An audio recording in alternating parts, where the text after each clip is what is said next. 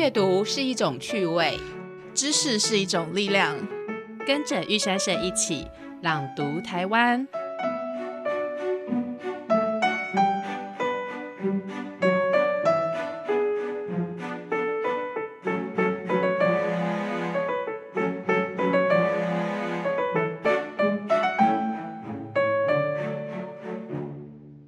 大家好，欢迎来到朗读台湾节目，一起登上阅读的玉山。这是由玉山社出版公司所开设的 Podcast 节目，我是明云。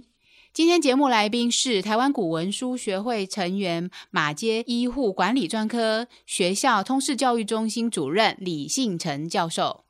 呃，明远好，各位听众大家好。对我们今天会邀请到李信成教授，主要是因为我们玉山社出版公司在今年的八月份有出版了一本书，叫《弃文解字：解读台湾古文书》。因为李教授他常常运用古文书啊，那我们请他，希望他由他来帮我们介绍一下，就是说，哎，运用古文书呃碰到的一些有趣的事问题。那我先讲一下，呃，《弃文解字：解码台湾古文书》这样的一本书，我们常常就是呃现在。人就是说，不管什么事情哦，都可能呃，就是口说无凭啊，有就是一定要有立下一些呃字据哦。现在可能有一些呃，可能是一些文书类的啊，他可能是代书帮你写的哈，不管是契约也好啊，或者是一些法律文件也好啊。那其实啊，在呃台湾早期啊，就是先民来台的时候，也一样，就是说，嗯，不管就是我要跟你呃有土地买卖啊，或者是呃分家哈，那或者是就是说结婚。啊，我们现在不是有结婚证书吗？其实当时台湾也是有这样子的一些不成文的规定，他应该是这样讲吧？哈，就是说是不成文的规定哦，就是彼此之间所立的一些契约哦。那其实像其实我们现在常常不管是自己家里也好，或者是做研究也好，呃，常常都有时候碰到这样子的一些古文书啊，它上面的字句我们可能看不懂。所以说，我们现在有这样的一本书，就是它其实收录了一千三百多条哈这样子的一个古文书里面常用的，在这样古文书里面，譬如说，哎，在契约在地契里面。它有一些它其他的，它有一些专用名词，在鸠书里面啊，就是鸠书其实就是分家的书吧，哈，分家的书里面它有一些比较专用的名词，或者是说，嘿，他我们结婚的时候，哎，他可能跟我们现在结婚证书不太一样，他可能里面有一些不一样的名词。那我们现在就是从这些呃，说现在所所能够看到的一些古代的一些呃，所谓的古代其实就是台湾早期啦，哈，可能就是嗯，从清代到日治时期啦，哈，这样子的一个一个一个。古代的一些契约书上面来来把这些字词啊，就是比较不懂的跟现在不一样的来做翻译哦。那所以我们就是这本书其实就是收录了像这样子的一千三百多条的一个一个字词哈。好，那我们现在呢，就是我们因为呃李老师其实。他其实是没有，他说他没有参加这本书的编辑啦，但是他却运用非常多的古文书哦，所以我们现在第一个，我们就会想要问说，哎，呃，老师啊，就是这样子的古代的字词，比如说我们常常提到小猪、大猪、啃户，呃，他他这样子的字词对我们的意义是什么？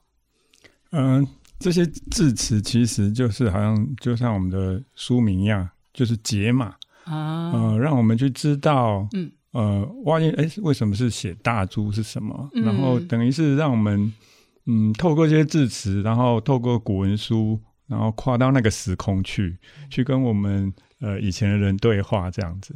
哦，那你就就了解它整个脉络这样子，嗯。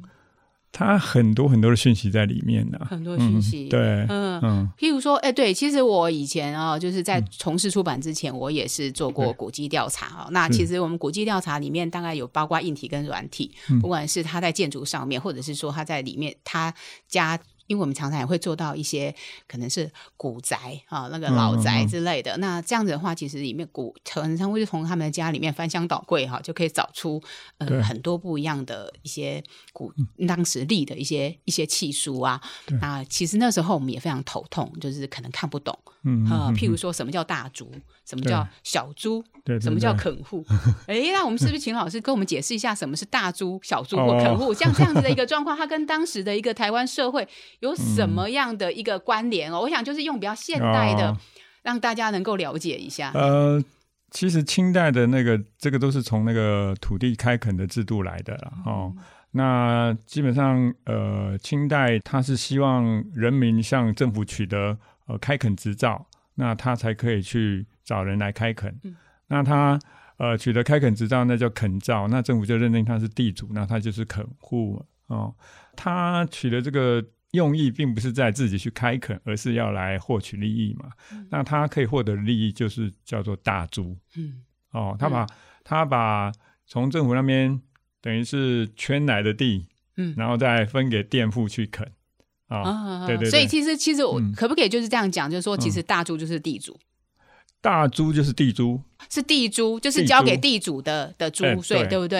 对对对对，然后他再去分给呃佃户，就等于是二房东，嗯嗯嗯嗯，对，二房东的收的猪叫做小猪，嘿，对，对对，是是是，对对对，那。那个二房东就是我们叫他佃户或者是小租户，然后他再去找佃农来帮他开垦，是这样。那垦户呢？垦户他其实是不是就是这个大租的一个大租的一个收收租人这样子？哦，对对对。所以那我们会在呃古文书里面看到，就是说，哎，他记载了这个地带租多少，小租多少。那你买到这个地，你同时也可以取得这个利润。哦，对对对，或者是你。买了这个地来开垦，你是开垦，你不是买这个地，那你就要去缴这个租，你附带要缴这个租，对，就是我把那个开垦的权利转给你，但是你同时要负担这个租金，是，对，哦，对呀，你看，其实我们如果常常看到在契约上面写大租、小租、垦户，其实我们一般人哦，就是如果要看的话，或者是甚至说一开刚开始进入这个研究的人看到，可能有点说，哎，这是什么啊？哈，那对对对对对，然后呃。但是呢，如果有一个这样子的字词的一个解说的话，它其实就非常容易，就是很容易就知道说，哎，它到底是怎么样。而且，呃，其实这个字词解说，其实我们以前哦，应该也是有看到很多的字词解说啦，但是它可能都比较呃文言文一点。哦，那但是这本书其实我们是用比较白话，比较贴近现在的人，就是让大家就像刚刚老师讲的，哎，他就会告诉你什么是二房东哈，小猪 对不对？可能就是类似这样子的一个状况。好，那我们在想说，哎，因为李李教授他其实也是常常运用古文书在做研究啊，你在这个过程中有没有发生什么趣味的一个发现？哦，我本来是做呃少数民族研究的啦，所以那呃。我本来是做中国新疆的啊，是。那大概十几年前，快二十年，然后碰到古文书，然后做台湾史，我还发现说，哦，这个很大的发现，怎么讲呢？像我以前做中国近代史，能够用的资料。主要就是档案，嗯，官方的档案。那官方下了一个政策，它落实到地方是什么样子，你这无从得知。嗯，哦，那你得知的可能也是呃呃，比如说有呃反抗，然后那些，然后然后然后那些呃坏人被审讯的，那看到反正都是官方的。那台湾的古文书哈，在在大家呢，真的是大家呃学者民间的努力哈，都把那个古文书哦整理弄出来哈，真的。呃，让我们可以得到很多民间的讯息啊。对对对，那像呃，比如说一个契约，一个土地的买卖，像我们刚刚讲到的大租小租，那政府看到我们若只只看到官方的资料的话，可能是这块地就是给某个垦户的这样的预示，好，说是垦户的执照。如果官方的只有这样，嗯，那落实到下面到底是怎么来运作嘞？那嗯，你不知道吗？对，那这些古文书就给我们这些。看到比较细微的这种呃，把土地啊的权益转移的这个这个过程，因为我做民主呃少数民族研究嘛，那做台湾的话就是做平埔族，哦，透过这些古文书，我们可以去看到一些残留在汉人的气质里面的呃平埔族的文化，嗯嗯，那这就很大的喜悦了哈，是，对我。我就是透过古文书去查找呃格马兰人的名字，嗯，然后整理出呃格马兰人的命名方式，是。啊，对，那其实就就就跟其他的平埔呃其他的台湾原住民呃很接近的，就是呃自己的名字放前面，然后爸爸名字放后面这样子，那他们也是这样，对对。对，就是说可以从古文书当中哦，虽然。呃，有其实有点点间接了哦，因为它是汉人汉人所立的一些古文书哦，对对但是它还是可以去建构一下当时这个原住民平埔族哈，或者是甚至有一些呃，就应该那时候比较跟汉人接触的，应该是以平埔族为主哦，可以去建构一些他们的文化啦。虽然说这是很间接哦，但是我想这也不失是一种一种方法，这样子。因为它没有文字嘛。对啊，哎，对于古文书这三个字，其实古文书哦，老师有没有可以把它用一个比较现代的语言把它做定义？古文书这三个字，古文书就是。最最广泛的定义就是古代人留下的东西嘛。对对对对对。对。那我们怎么讲呢？我们会留的比较完整的就是政府留下的，对所以我们叫它档案嘛，对不对？那古文书相对于这个档案的话，就是比较民间留下的的文字，对文字。那如果是这样的话，它就可以很广泛喽。文字你可以日记也是文字嘛，对不对？账册也是文字嘛，对不对？哈。那我们现在看到最多古文书的，其实都是土地买卖契约。嗯嗯，它会比较被保留下来的原因是，它就是这我是这块地的主人的证据，很重要。对，那那 所以现在其实哦，好像要有一些人哦，因为台湾就是经经过了好几百年啊，就是呃，从哈清代到日治时期，然后到战后这样子啊，其实嗯，有一些土地哦，其实都已经不知道怎么样。怎么样去去界定说，哎，哪一个是我的土地？有些啦，有一些就是可能有一些比较之前，他可能有一些土地，可能现在已经不清楚了。所以其实最近有一些例子，就是用找一些古文书，或者是找日治时期的一些 户籍或者是地籍的藤本去 去打官司，这样子。对对对，哎，所以对，所以说这大概，但有一些解读。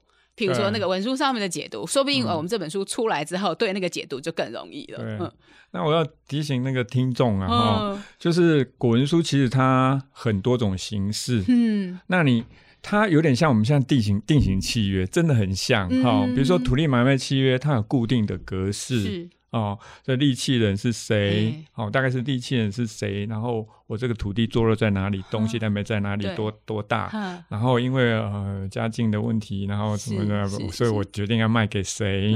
这样子，那多少钱？对，那它在一定这样的格式，对，那你大概所以说我刚刚讲这正是地契的格式，对。那刚刚呃明月提到就是有分家的纠书的格式也不一样。啊，它有一定的格格式。没错没错，其实我们这本书里面，我要讲到书，编辑就是要负责打书。那个这几本书里面，其实哈，除了文字之外哦，其实我们比较跟以前的字词局不一样的地方，就是说我们有附影像。啊，就是说，不管是地契也好，旧书也好，其实里面还有一张结婚证书 啊。我想说，这个的这其实大家就是说，呃，一般的也人也好，一般的呃。出呃，如果你是研究者，当然非常需要这样的一本书。但是，一般的人如果来看，其实你也非常容易进入，因为它有影像啊，它不是没有影像。所以说，哎，你可以从看到里面，哎，从里面的字，你或许可以从这些图像里面，你去挑出几个字，然后你就算它的笔画，然后从里面再找。因为我们是依笔画顺序来排列这样子。对，不好意思。好，那我们就是说，古文书其实就刚刚老师讲的了，它就是哎呀，古时候的一些文字文字的一些呃，尤其是在比较，应该那也不是叫。叫做法律效力，但是就是彼此之间的一个约定吧。对，呃，也是可以拿来打官司，也是拿来。对，如果说土地有纠纷的，有有有，嗯，有法律效力。其实，呃，气又分白气跟呃红气的。对，对对对。他呃，如果去政府那边，呃，这个这笔买卖要去政府那边投税了，就是。加上气味了，哦，那政府就认定这这这个是白气还是红气？哦，就是红气，啊啊啊！因为有气味，对对对，气味，他就认定了这个这个。那就算没有这样子的，那他还是有。有可以打官司啊，就就算没有投税也是可以打，也是可以打哦。它是有法律效力的，嗯，对对，所以其实是非常重要的。对对对。好，那因为我刚刚也其实有提到，就是说，哎，我们常常就是呃，我们因为我以前做古籍调查，所以也常常会看到一些古文书啊，有的人看不懂，那有的人是他可能是家里自己本身，他可能是当地就是一当就是当地人，那他就会有很长的时，因为他们可能很长时间就住在那个地方，然后他会跟这个地方发生很多的关系。然后他们可能从，尤其是现在的年轻人，都看到，哎，从家里，哎，突然翻出一个古文书，他看不懂。除了说，哎，他可以用我们这本书去去解释之外啊，那这样的古文书，我们可以大家帮助传家宝吗？还是说，它可以有一些，应该要有一些比较正确的一个保存方式？嗯嗯，这个真的是蛮难的哈。就是你如果不小心在家里找到一张古文书。那你要面临的问题是它可能年代久远了，那可能你一打开它就纸质很碎就脆了，或者是那种虫蛀也都看不清楚。那再一方面，它通常以前的古文书都很大张，除非说像这样，如果是地契的话，都是很大张，大概是四十公分到乘以五十公分那么大。是。当然，古文书我们讲来讲最好的可能是把它裱起来，可是。四十乘以五十公分，你不要想放哪里？是啊，是啊，家里可能也很麻烦，对不对？嗯，那比较好的，呃，我认为哈，比较好的呃收藏的方式，你先把它数位化，嗯嗯，哦，然后好一点相机把它拍起来，是，那它就永远可以保存的。哦，对，对，那再来，你如果还要实体要保存的话，如果保存在家里的话。我建议还是放到防潮箱里面，嗯嗯，那还是可以把它照原样折折起来再放哈，因为它真的太大张了。那我良心的建议啊，就是说，如果说真正的要不让这个呃祖先的这东西永久保存哈，我就建议捐给各地的你们所属的呃县市的文献委员会。是是是。那像宜兰它有县史馆，是哦，那有的我不晓得是好像只有宜兰有县史馆哈。嗯，不然就捐给。好像目前听到好像是这样。对对对。对，那捐给现在。不文献会也可以啊。对啊，捐给文献会也很可以，他们都有典藏。是是是。对，文化部好像有，呃，不是捐给省文学会啊，我们古文书协会也可以收。对对对对，其实是这样子的，就是说啊，有些人可能觉得是我的东西啊，叫我捐出去，其实没有，因为主要就是在保存上面。如果说你想要让这个古文书，呃，不管是因为这个古文书。不只是你们家里的历史，它可能也是台湾的历史的一部分。对对。好，那如果说呃，你想要保存在家里，可是说实在，那个久了之后，不管防潮箱也好，或者是什么，因为你都把它折起来，那那个折起来的时候，或者是说你你可能用一个原来的方式的话，其实它的确是很容易到最后就不见了，它就没有了。对啊。哦，其实台湾有非常多的文史资料，文史现现实就是实物性的资料，其实说常常为什么会就不见了，其实就是因为这个样子。那。当然，就是说，如果你想要，就是说，让你的家族历史也好，或者是台湾的历史，你想要帮台湾的历史尽一份力的话，其实的确啦，是捐出去给政府机关，还有一些专业的人帮你做一些，呃，就是让它能够永久保存。我觉得这样子是一个比较好的，是一个就是可以大家可以参考的一个方式啊。对，对。那另一方面，另一方面来讲，就是说，其实单一张古文书可能对呃呃那个家族哦有。有可以理解，但是单独一张古文书常常没有太多的呃研究的呃效果，对。对，因为单笔没有用，他做很多章，然后这个地方的开发的脉络就清楚。对啊，没有错。哎，老师其实有就是运用古文书在做研究嘛？那你在这个研究当中，你有没有觉得你哎，你就是这个古文书给你你很大的一个帮助？就除了刚刚讲的那个平埔族，平埔族就是哎，他的名字要不，就是你从这个古文书里面去还原一些平埔族的名字，然后去知道说他的名字的取法是怎么样啊？之外呢，还有没有一个就是在更就是。你觉得对你的帮助很大，而且我觉得它其实是可以分享给大家的。对，嗯，哦，这个蛮难的。我讲讲最现实的哈，那我因为写了论文，然后我就升等他，就 是这样是很是啊，对对对，一其实是这样子的哦，就是说我们刚刚其实提到了，就是一个就是老师有提到就是旧书哈，然后还有地契，其实现在。最多的古文书其实就是地契了哈。那当然，我刚刚有提到说，我们这本书里面收录的结婚证书，就是说，哎，可以大家可以看一下。其实鲜明的一些就是生活里面啊，就是他们存在的一些彼此之间的约定哦。其实除了刚刚我们讲的这几种之外哦，其实它还有一个就是缴纳租谷。其实刚刚也是啊，哈，租谷也有串单，叫做串单。对。然后运盐哦，因为那时候会有运盐哦，盐啊，因为其实台湾的盐也是日治时期才把那个盐。业整个发展起来哦，其实台湾的那个就是它运盐的点交要执照 都要哦，对，然后还有分家，我刚刚有讲过了，分家分产这很重要，需要旧书啊，台语叫做考书啦哈，对，还有很多种啊，比如说，比如说呃，我们都知道那个呃陈代章对垦号对不对？那垦号很大的一个垦号，对，垦号他们其实是等于是用我们现在的语言来讲，就是土地和。合作开发股份公司。啊，啊，对。对，那他们就会立他们的合约书，就是等于是这个公司成立的合约书，对那些人哦，那或者是呃合约去呃开水圳，啊，开水圳也是合约书，是是，对，那个都。以现在来讲，都是蛮有趣、蛮重要的东西。呃，对，其实还有说，在这个古文书里面哦，其实呃，当地就是我们那时候，就是说，其实你也可以从里面看到一些语言的分布，语言。呃，因为其实这本书里面也有，也有，就是它整个的那个字词里面，有的是用。客家客家话来发音哈，所以我们这里面也有特别的著名客家话，而且还各者不同，就是不同的腔调哈，要怎么样？那还有很多，其实我们现在可能有时候去看它，可能诶，你如果用汉汉字或者现在的华语去读，你可能读不懂哦。它其实是台语，对啊，台语哈，就是还有这看它的地区，看它的地区吧哈。其实你也可以从这些。地契呀，或者是纳珠的这些里面的语言里面，其实去了解说这是属于哪里的。当然，它里面就会写清楚说这是坐落于哪里啊，这是会讲的很清楚。还有当时的一些里程的什么，我们现在就用公尺公分啊，其实那时候不一样。对对对，嗯。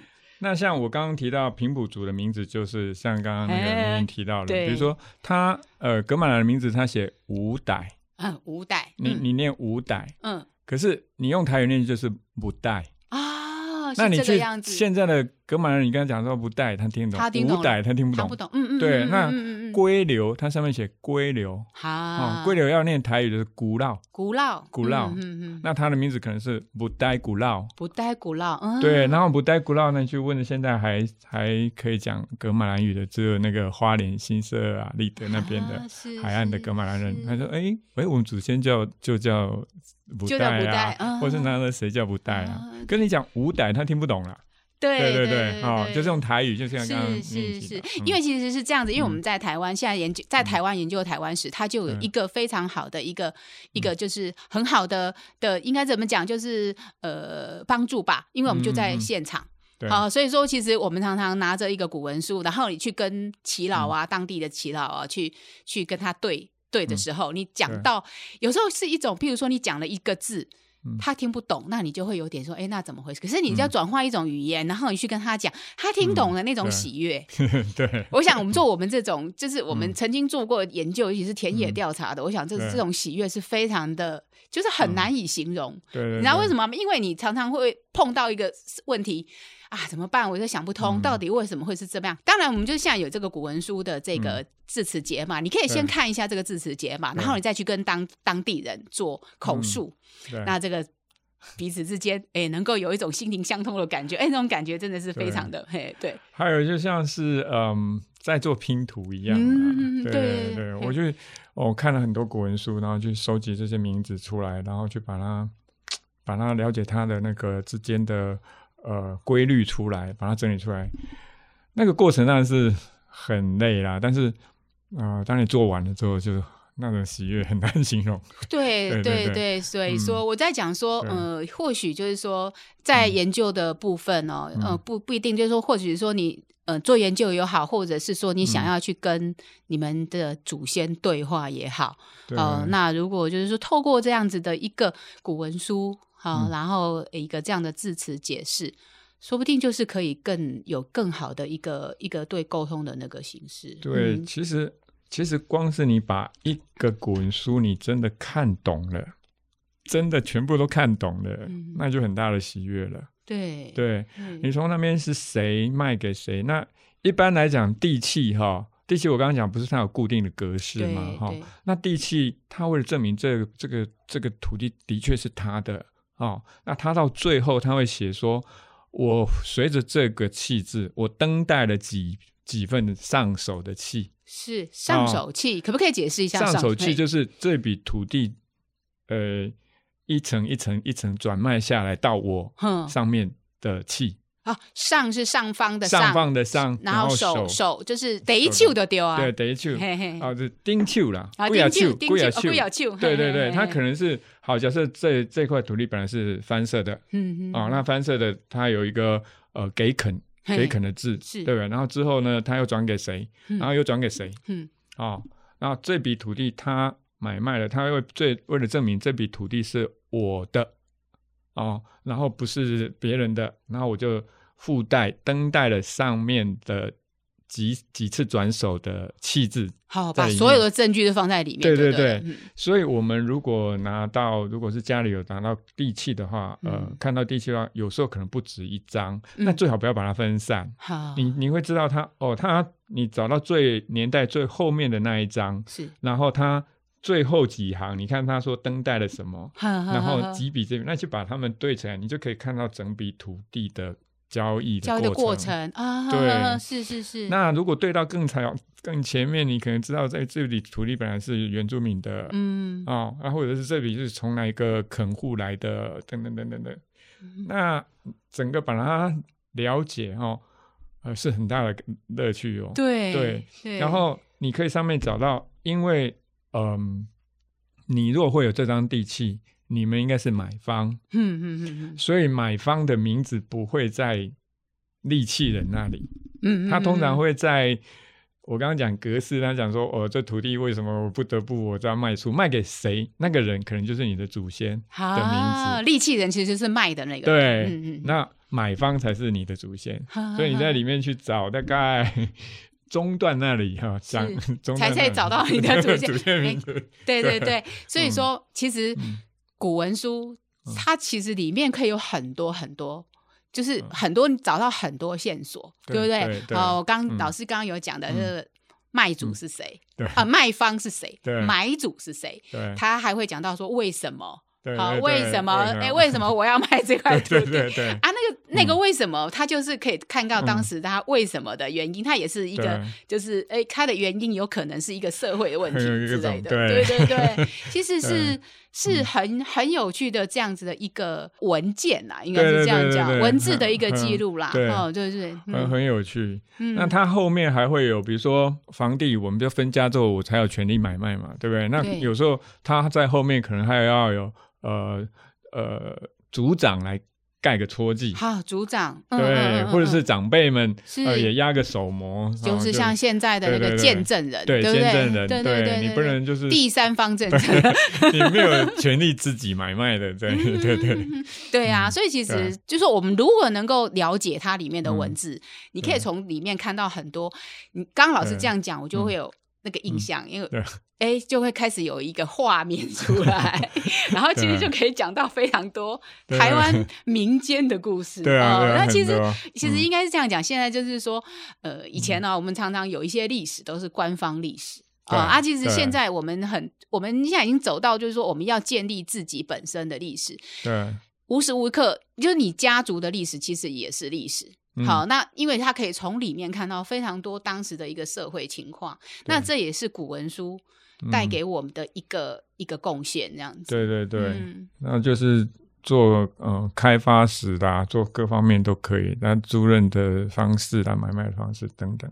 对呀，我们希望非常谢谢李老师来来帮助我们访问。那我们刚刚有提到的这些器，就是这些。不管是地契啊、地租也好，里面的语语言哦，呃，那个文字哦，其实如果你真的想要了解的话，我们。《契文解字解码台湾古文书》这本书的确是非常好的一个一个工具书，然后它里面有一千三百多条。